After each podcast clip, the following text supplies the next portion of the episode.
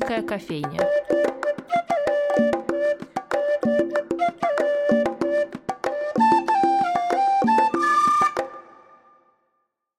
Здравствуйте, дорогие друзья! С вами Анастасия Филиппова и программа «Шумерийская кофейня». Всегда приятно вспомнить, что радиофонтанный дом — это вообще-то часть литературного музея, и значит, можно и даже, наверное, нужно говорить о наших ключевых героях. И сегодня мы поговорим об историке, востоковеде, единственном сыне Анны Ахматовой Николая Гумилева, человеке яркого таланта, сложного характера, неординарной судьбы о Льве Гумилеве. И поэтому у нас сегодня в гостях один из крупнейших биографов ученого, литературный критик, историк Сергей Беляков. Сергей, здравствуйте. Здравствуйте. А я вдруг для себя... Рад всех приветствовать. И мы рады, что вы к нам пришли. Я тут вдруг для себя сделала такое открытие. Всегда приятнее читать э, книги воспоминаний, биографии, когда понимаешь, что автору симпатичен герой, о котором он пишет. И почему-то, когда ругают или как-то свысока смотрят на героя, текст получается ну, искаженным. Например, если говорить о героях нашего музея, в «Зодчем» Валерия Шубинского и в вашей книге «Гумилев сын Гумилева» — это любовь или уважение автора к герою, оно чувствуется. И отсюда мой первый вопрос. Как вам кажется, обязательно ли это вообще правило для автора любить э, героя, о котором он пишет? Э, я думаю, что, как ни странно, не обязательно. Угу. А почему? Даже более, более того, даже э, иногда излишняя любовь и мешает, потому что появляются апологетические биографии, угу. которые, в которых автор вольно или невольно, чаще вольно, Э, затушевывает какие-то стороны характера своего э, героя, потому что они кажутся ему несимпатичными, бросающими тень на добрую память о нем. Угу. И поэтому образ получается такой менее яркий, менее достоверный. Получается типичная советская жизеловская биография, где были и прекрасные образцы, угу. были и прекрасные книги, но в целом была такая традиция о дурном умалчивать, угу. а говорить только о хорошем, и это была еще такая дополнительная цензура. И вот в этом плане интересно посмотреть на книгу, которую я прочитал как раз незадолго до работы над книгой Гумилев сын Гумилева, на знаменитую книгу Леонида Юзефовича «Самодержец пустыни» угу. о бароне Унгерне. Конечно, Леониду Абрамовичу барон Унгерн не симпатичен, но интересен. И книга получилась очень, очень хорошей, поскольку вот этот взгляд получился очень объективным. И автор не затушевывал дурные стороны своего героя, которых было больше, чем достаточно, но не скрывал и его достоинств. Поэтому мне кажется, что любовь не обязательно, но обязателен интерес, mm-hmm. обязательно глубокая увлеченность. Вот это обязательно. А вообще с чего обычно у вас начинается работа над текстом? Есть ли какое-то такое общее место, импульс, который этот текст в итоге рождает? Ну, тексты очень разные, потому что у меня есть и большие книги, собственно, у меня все книги довольно большие. Угу. В Гумилеве 800 страниц, э, в книгах «Тень Мазепы. Весна народов» по 750, по-моему. Угу.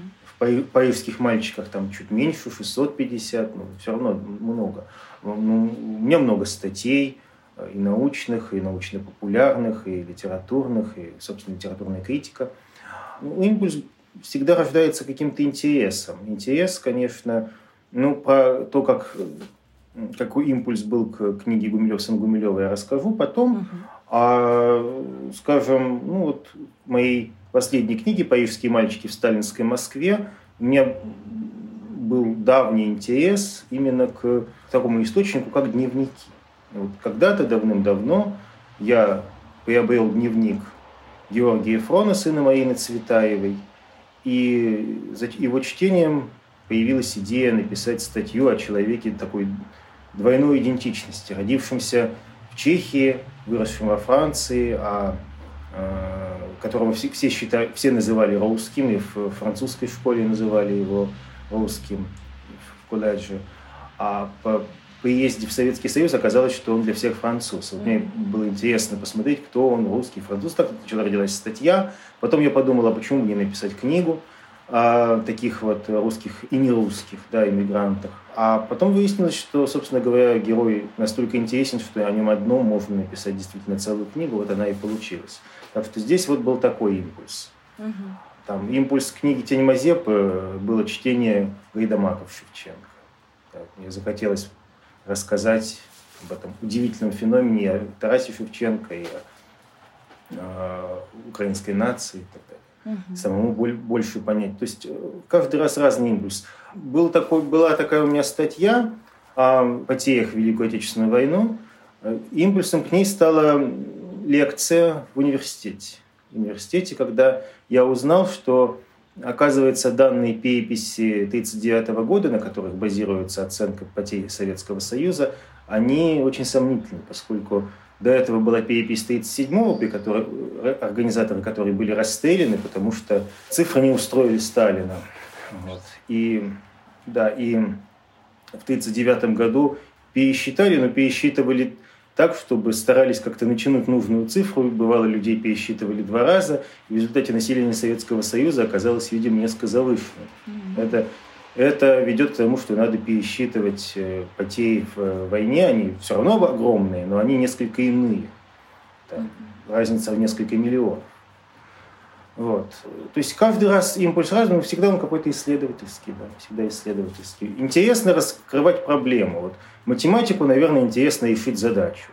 Историку интересно решить какую-то историческую проблему, историческую загадку раскрыть. Вот так вот. Биография Льва Гумилева – это тоже своего рода историческая загадка, историческая проблема. Разумеется, как у любого другого такого же интересного человека. Да. да. Вот вы уже упомянули то, что вы обратились к дневнику, да, и это стало таким импульсом к работе над текстом. Меня как раз безумно волнует эта опора на источники, что, в принципе, неизбежно при создании текста о каких-то исторических личностях. Мы ведь часто в работе сталкиваемся с тем, что информация об одном и том же человеке, одном и том же событии разнится, что, наверное, тоже неизбежно. И порой возникает ощущение, что все, кто оставил воспоминания, это такие ненадежные рассказчики. И как тут быть? Есть ли у вас, как у опытного автора, способ э, с этими противоречиями как-то справиться? Гумилев, который пережил четыре ареста, и следствия, э, он сравнивал работу историка с работой следователя. Следователь, если он честный следователь, а не значит, такой не тот, кто должен только выбить показания. Если он честный следователь, он сопоставляет показания из разных свидетелей. Угу. Потому что каждый свидетель может говорить правду может что-то скрывать, может в чем-то просто обманываться. И хорошо, если можно, не доверяясь одному свидетелю, э, сравнивать несколько свидетельских показаний и на их основании уже приближаться к истине. Вот так и историк. Если в его распоряжении есть много исторических источников, а не один, один он будет просто пересказывать. А если есть много исторических источников, он сможет как-то приблизиться к той самой истине, реконструировать историческую реальность по этим историческим источникам. То есть это общий исторический метод, все историки им пользовались и пользуются. И Лев Николаевич не был исключением, конечно. А я наверное, бы уже передвинулась немножечко к обсуждению как раз книги Гумилев сан Гумилева. Вот вы сказали, что попозже расскажете о том, как вообще возникла вся эта идея этой книги. Мне кажется, самое время. Да, ну, э, собственно, мой интерес к творчеству Льва Николаевича возник в 15 лет. Mm. 14, да, 14-15 лет, наверное. Наверное, даже, так, сейчас я скажу, наверное, даже 14, угу. да. Когда я впервые увидел Льва Николаевича в телевизоре, угу. это были последние годы, даже последние месяцы его жизни. Я живу в городе Екатеринбурге, тогда он еще назывался Свердловском, как раз потом был вскоре переименован в Екатеринбург. И у нас было, как, ну, у всех было два канала, потом появился третий, петербургское телевидение. Оно было тогда очень интересным очень отличалась от э, такого общероссийского, общесоветского. И там во многих программах, там была такая программа преображения, mm-hmm. еще в некоторых были сюжеты, связанные с Львом Николаевичем Гумилевым. Невзоров его показывал тоже да, в, да, да, да, в программе 600 секунд. И Лев Николаевич меня очень заинтересовал. Потом стали транслировать его лекции. Его лекции записанные и они меня просто потрясли, поразили. Я стал покупать его книги, увлекся его теорией, профессиональной mm-hmm. теорией этногенеза, что для историка очень нетипично. Большинство моих коллег его не любят. Про это я бы тоже потом а, спросила. И, да, конечно. И потом я прочитал да, все его книги.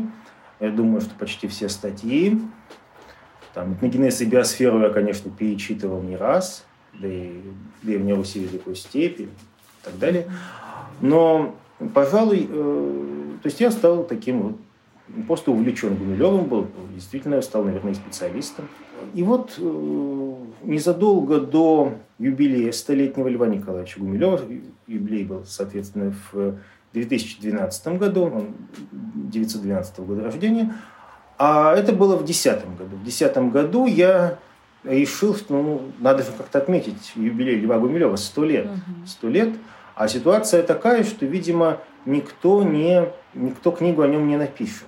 Я сначала предлагал э, знакомым там, драматургам, сценаристам, напишите сценарий, я вам помогу с, с фактами, я вам найду там, там прекрасная там биография, как приключенческий роман. Ну, никто не заинтересовался. Да, Удивительно. Там, писали каких-нибудь там доярок из Хацапетовки, да. еще, и, еще какой-нибудь там такой вот. Хлеб из Такие вот сюжеты, да. Ну, сочли, что это сериал будет дорогой, биографические сериалы сложны и так далее. И тогда а, я не, не умею писать сериалы, поэтому я решил написать то, что я умею. Угу. Вот я решил написать о нем книгу и пошел в молодую гвардию, в ЖЗЛ. Угу. Там мне сказали, да нет, у нас уже есть, была книга о Гумилеве несколько лет назад, э, книга Демина. Угу. Мы ее переиздадим, а больше нам ничего не надо. Дело в том, что Вадим Эрлихман, замечательный специалист, который как раз ведет серию ЖЗЛ, он был в отпуске. Он говорит, ну что ж, как же так вот так, как же ну, так, да. как же мы упустили. упустили. Да. Мы договорились, и я написал сначала несколько глав, показал, понравилось, фрагменты публиковали в «Новом мире», и вот в 2012 году книга написалась довольно быстро. То есть, получается, я ее писал 11, э, в 2011 году в основном, и mm-hmm. еще редактировал, там дополнял еще полгода, то есть э, год-полтора вот так вот. Удивительно быстро но для... Ведь, но, но, но ведь это быстро только потому, что вы до этого столько Гумилева отчитали. Да, да, именно, именно поэтому, Конечно. потому что там какие-то книги Гумилева я знал буквально, буквально наизусть. Ну, не наизусть, mm-hmm. но очень близко. Я помню, как один автор нам принес статью в журнал «Урал», я работаю в литературном журнале «Урал», и вот один раз автор нам приносит статью, я читаю что-то вот странное, смотрю, так это же, эм, э, как говорят, копипаст из от Руси до России Льва Гумилева. Человек просто нарезал цитат. Что-то знакомое. Я впервые приехал в Петербург надолго, именно во время работы над угу. книгой о Гумилеве. Я, это был октябрь, самый такой месяц. Угу. Вот Октябрь жил в такой, в такой э, гостинице на э, Лиговском проспекте, недалеко от обводного канала, ну, такие сам, самые угу. инфернальные места Петербурга. Угу. Ну, все прошло вроде хорошо, и как раз все очень хорошо получилось. Я знаю даже, что первым покупателем этой книги в Петербурге стал ученик Льва Николаевича Гелян Михайлович Прохоров. Mm. Тогда еще живой, здоровый. А как, кстати, вам его реакция Я бы ему подарил, я бы ему... А, ему очень понравилось. Ему очень понравилось. Так я еще во время работы к нему специально приезжал. Один из моих приездов в Петербург был всего на один день ради одной книги. Гелиан Михайлович, он а, написал книгу о Льве Гумилеве. Вернее, там такой сборник составил. Там есть письма, переписка Гумилева с его другом Василием Абросовым, с братом Аистом Высоцким. Уникальный документ, уникальные источники. Воспоминания самого Геляна Михайловича, фотографии уникальные. Э, книга ценнейшая, ее не было нигде, даже в Ленинке. Mm-hmm. Вот так как-то она была издана, что она была доступна только в Пушкинском доме. Mm-hmm. А Гелян Прохоров, он был ведущий научный сотрудник Пушкинского дома – и я поехал специально ради одной книги в Петербург на один день. Вот я купил книгу, я побеседовал с Геляном Михайловичем, мы очень с ним на, на Васильевском острове, в его квартире. И когда я понял, что в некоторых вопросах я уже знаю больше него, я понял, что книга все-таки удается. Что книга все-таки удается, да. Я уже стал достаточно специалист, потому что ну, знать больше, чем знает его первый ученик, первый по времени, да, это значит уже, уже какая-то степень мастерства достигнута.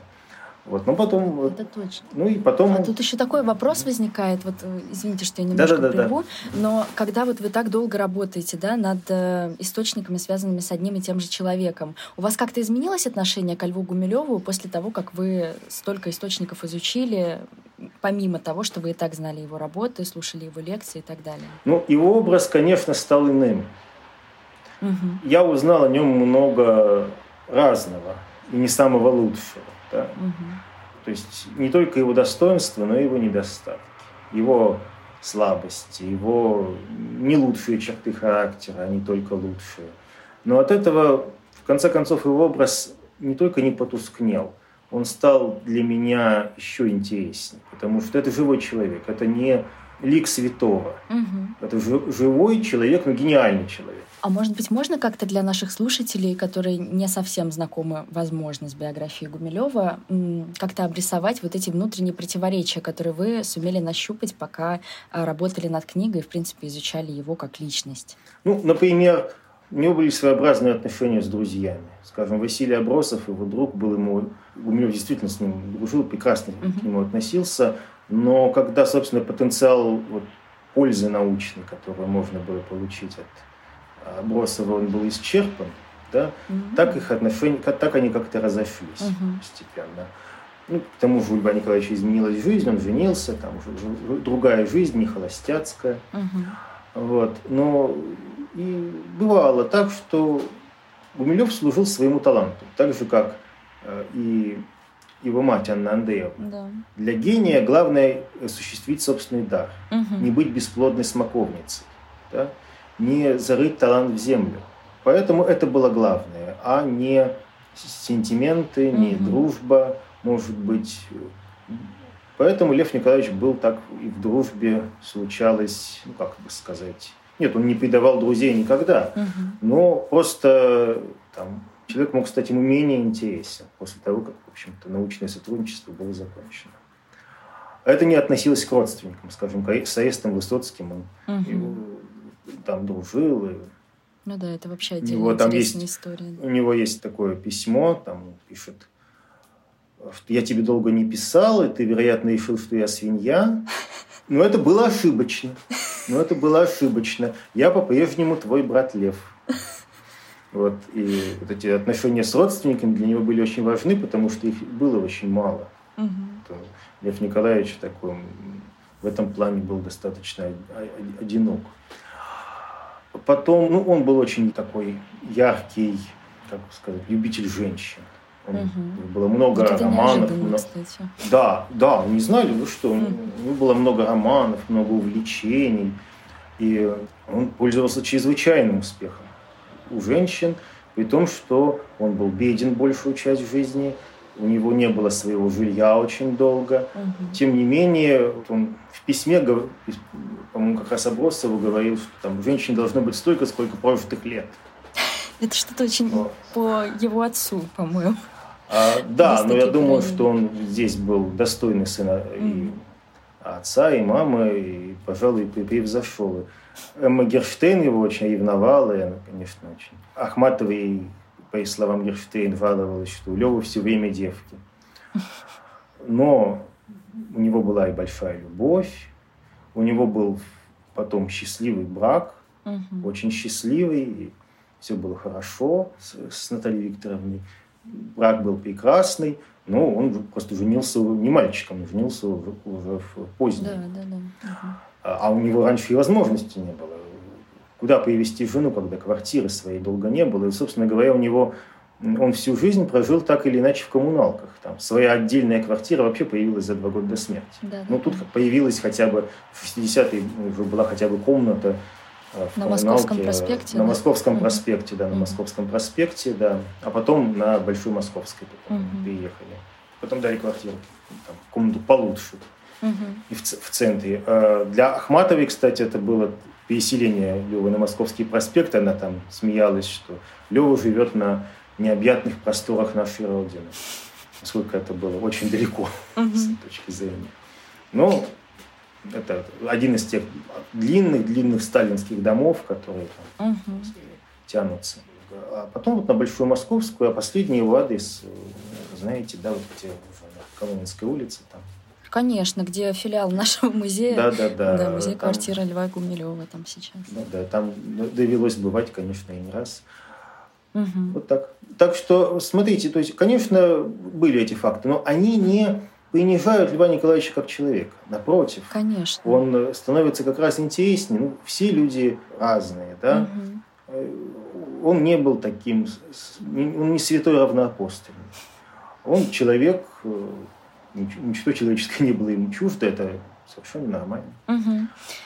А, Но при этом он гениальный человек, гениальный человек.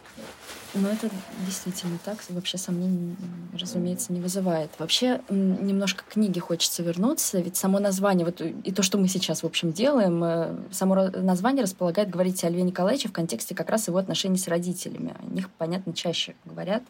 Но, разумеется, разумеется, что история не знает э, сослагательного наклонения, но мне, например, иногда кажется, что такой пиетет к отцу у Льва был только потому, что он его, в общем, почти не знал, несмотря на все там обрывочные детские воспоминания там, про игру индейцев, пиратов, войну. Как вам кажется, насколько это так? Может быть, это и так. Э, может быть, это и так, но сейчас уже трудно будет uh-huh. предположить, что было бы, если бы Николай Степанович увидел взрослого своего сына. Но вообще у них действительно было много исхожего, особенно в молодости. И особенно меня поразили письма сравнение писем Николая Степановича и Льва Николаевича письма с фронта. Такое mm-hmm. впечатление, что писал один человек. Ничего себе, вот про это я не а, слышала. Прямо переселение душ настоящее. То есть э, оба на фронте, оба рискуют жизнью, но оба наслаждаются этой жизнью. Э, оба очень легко прижились в армии. Угу. И для Николая Степановича, и для Льва Николаевича служба не в тягость. Им интересно воевать. Ну, у Льва Гумилева там еще была особая причина. Фронт ему показался курортом после Норильского лагеря угу. и после тайги на Нижнетунгуске. После этого, да, угу. после этого на фронте было очень хорошо. Там, он писал, передвижение по Западной Европе намного легче, чем по Восточной Азии и по Северо-Восточной Азии. Так что читаешь их письма, как они буквально упиваются радостью жизни, Э, ну, вот рядом с рискуя жизнью, да, и рядом с смертью постоянной. Вот это здесь видно, видно буквально переселение душ. Видно, что не случайно древние там видели в бессмертии именно в бессмертии рода. И здесь видишь, узнаешь Льве Николаевича Николая Степановича. Так что действительно Гумилев сын Гумилева. Хочется немножко поговорить об Ахматовой еще. Э, тоже есть такое ощущение, что как таковое существование Гумилева-младшего на нее не сильно повлияло. Я сейчас объясню. По крайней мере, кажется, что она старалась держать такой образ. Те же письма, которые она после рождения Льва писала Николаю Гумилеву, э, как вы точно в книжке отмечаете, что это письма поэта-поэту, а не матери-отцу. При этом там проходит десятилетия, рождается там и реквием, и другие стихотворения. Насколько вся эта невовлеченность, которая на самом деле не только у меня, как э, такая теория возникает, а у многих, э, насколько это правда? Ну, наверное, это правда какое у меня право есть судить Ахматову? Ну, такое впечатление, что она, да, что она действительно была еще не очень готова к материнству и не хотела прерывать свой богемный образ жизни, резко менять его. Угу. И к тому же одна из причин вот этих сложных отношений с сыном именно в этом и коренится. То есть она вела жизнь поэта, и она действительно, и главное для нее было именно служение собственному удару, собственному таланту, самореализация. Уйти в ребенка, там, пеленки и прочее, mm-hmm. она не, не, не хотела и не могла. Да, для нее это было слишком. И для нее, и для Льва Николаевича главным был, было реализоваться. Они реализовались, но отношения матери и сына, конечно, были омрачены весьма. Угу. Вы уже немножко развеяли тот стереотип, что Лев Николаевич был таким замкнутым, сухим, но в продолжении этого есть такое мнение, что он был так, настолько погружен во всю свою теорию пассионарности, и все, что происходило вокруг, в том числе реакция людей на него, на эту теорию, его не сильно волновали. Насколько вообще ему было важно признание? Ну, конечно, каждому ученому важно признание. Очень важно. И не случайно он с большим удовольствием читал лекции, которые пользовались, как известно, большим успехом. Угу. Он к ним очень готовился, он не ел перед лекциями. Ничего так, себе. Как, как постился, да. Вот. Э, то есть, э, ну, не постился, а вот именно, ну, это часто бывает, если там вполне нормально как раз э, не расслабляться, угу. не обедать в ресторане до этого. Угу. Важное событие. Конечно, им очень важно было и признание в научном мире, и интерес к своей работе со стороны публики. Конечно, это не могло быть неважным для ученого, такого ученого, как Лев Николаевич Гумилев. Но, собственно, я не знаю ученых, которые не стремились бы к признанию. А насколько он его в полной мере получил, это признание? Или нам еще предстоит ждать какого-то второго открытия Льва Гумилева научным или, может быть, читательским сообществом? И да, и нет. Потому что, с одной стороны, конечно, Особенно в поздние годы жизни он пользовался огромной популярностью, большим заслуженным успехом, его очень любили. С другой стороны, в научном мире его авторитет действительно э, недостаточно высок. Связано это со многими обстоятельствами. Ну, прежде всего, некоторыми своими работами, так скажем, подорвал собственный авторитет. Ну, поздние работы, связанные с э, апологией татаро-монгольского ига, угу. с его отрицанием, точнее, татаро-монгольского ига, когда Лев Николаевич там иногда и на источники не обращал очень внимания, если они противоречили его концепции. В общем, его коллеги-историки жестко и часто справедливо критиковали за эти ошибки. Но, критикуя за ошибки в одном, они невольно отвергли его, то, что отвергать как раз не надо было. Как это раньше говорили, с водой выплеснули ребенка. Угу. Если вы критикуете недостатки каких-то научных взглядов, даже не научной теории, а именно взглядов Гумилева, кстати, на вопрос прямо с его теорией этногенеза не связан.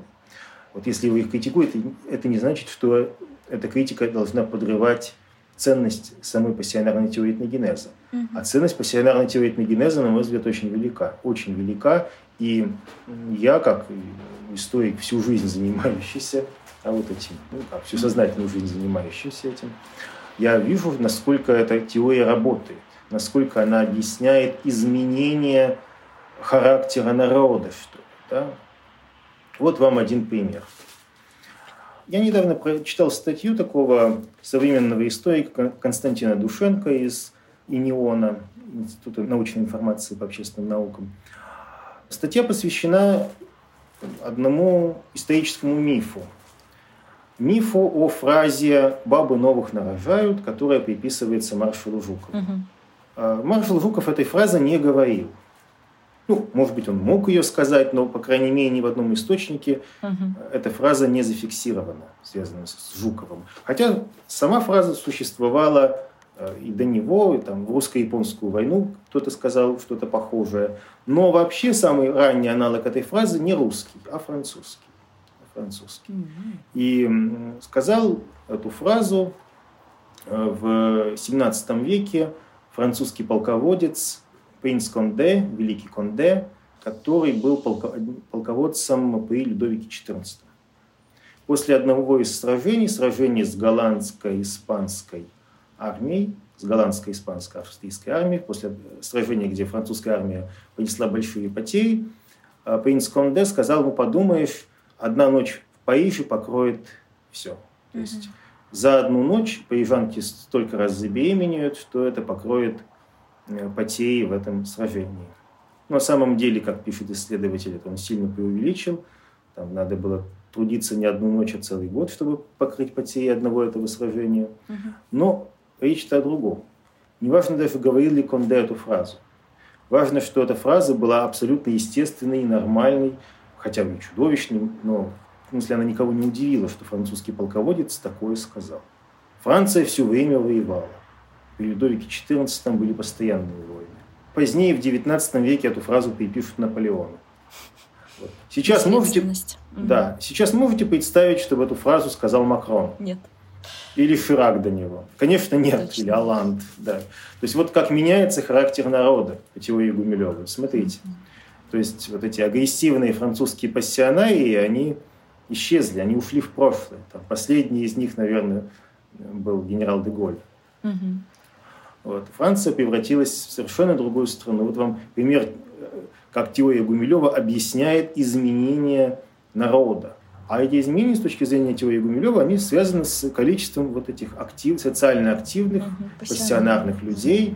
Да, э, чем их больше, тем вот эта энергия этноса выше, тем он больше стремится к экспансии, расширению, а вот их меньше, они, и этнос бывает становится совсем беззащитным, он уже и собственную территорию с трудом обороняет. Э, по-моему, это очень интересный и перспективный подход и совершенно недооцененный историками. Ни у нас, ни на Западе. На Западе Гумилева вообще очень плохо знают. У нас его знают хотя бы как, как хотя бы как сына ну, Ахматова да, и Гумилева. Да. Чаще да? всего он такой упоминается. А, да, да. Э, перевод моей книги, кстати, в Сербии был Гумилев сын Ахматовой, потому что там Ахматова больше знают. Больше Ахматова знают. Ничего себе, это интересно. Тоже. Вот. У Льва Николаевича очень много недооцененного. Скажем, его взгляды на межнациональные отношения, межэтнический конфликт. Это ценнейшее в его научном наследии.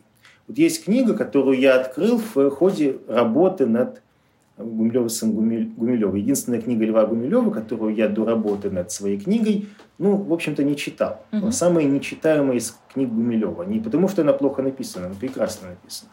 А просто тематика очень экзотичная. Хунна в Китае она угу. называется. Ну, кому интересно, э, там, что было в Китае с 3 по 5 века, там, нашей эры. Нишевая тема. Да, только синологам. Вот. А между тем, э, в Китай переселяются мигранты-кочевники. Вынуждены переселяются, там, гонимые засухой. И вот что начинается после этого? Начинается эпоха, так называемая эпоха варварских царств. Начинается двухсотлетняя война, которая привела к истреблению всех почти вот этих мигрантов и к тяжелым потерям для самого Китая. Это страшная книга, которую стоит почитать, и, и там есть слова, которые, от которых мурашки по коже. У нас есть очень, казалось бы, хорошая, правильная, гуманистичная идея, что можно любых конфликтов избежать, угу. если правильно себя вести. Все, вина за все там, преступления в ошибках, в неправильной политике. А эта книга настолько страшна, что она доказывает, не всегда и правильная политика спасает. Не всегда можно и гуманистичным правильным подходом избежать резни, конфликт. Это страшная книга, просто страшная. И у Гумилева там как раз вот тот жесткий исследовательский подход. Угу. Он, конечно, остается приверженцем своих любимых тюр, тюркско-монгольских народов, он их очень Разумеется. любит, им симпатизирует больше, чем китайцам.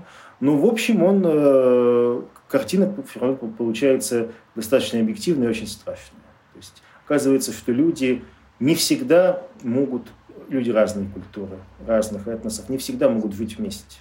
Иногда, как Гумилев часто говорил, лучше жить порознь, но зато хотя бы в мире, угу. а, а не стараться ужиться рядом, как в коммунальной квартире, и резать друг друга. Если не получается... Это чудесно. Да, угу. если уж совсем не получается, да, как муж и жена не обязаны жить все время и тиранить друг друга, если они не сошлись характерами. Угу. Так и народы не обязаны, если у них совсем ничего не получается, если они так ненавидят друг друга, лучше разойтись, лучше там жить по разных сторонам границ. Так это да. показывал в Китае третьего-пятого веков, третьего-пятого веков. Вот вам и Нифила такая тема. Она, кстати, написана великолепно. Она написана вот в такой открытии метафоры пожара. Mm-hmm.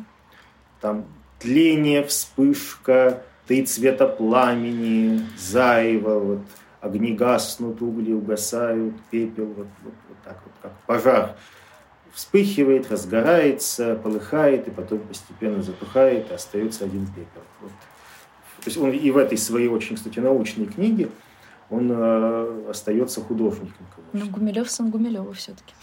Да, конечно, конечно. Спасибо вам огромное за беседу. С вами была Анастасия Филиппова и Сергей Беляков. До новых встреч. Всего доброго.